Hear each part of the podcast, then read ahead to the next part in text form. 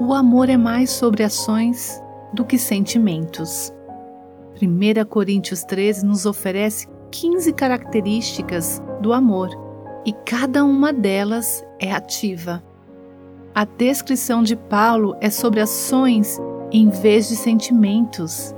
Por exemplo, primeiro ele diz: o amor é paciente. Nota que ele não diz que o amor sente paciência, mas que o amor ativamente pratica a paciência. A mesma coisa é verdade na segunda característica. O amor é bondoso.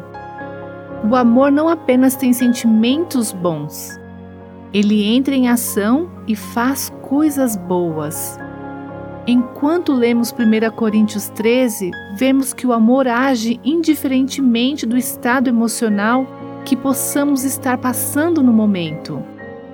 Peça a Deus para lhe ajudar a amar por meio das suas ações hoje, para demonstrar paciência e bondade, independentemente de como você se sente.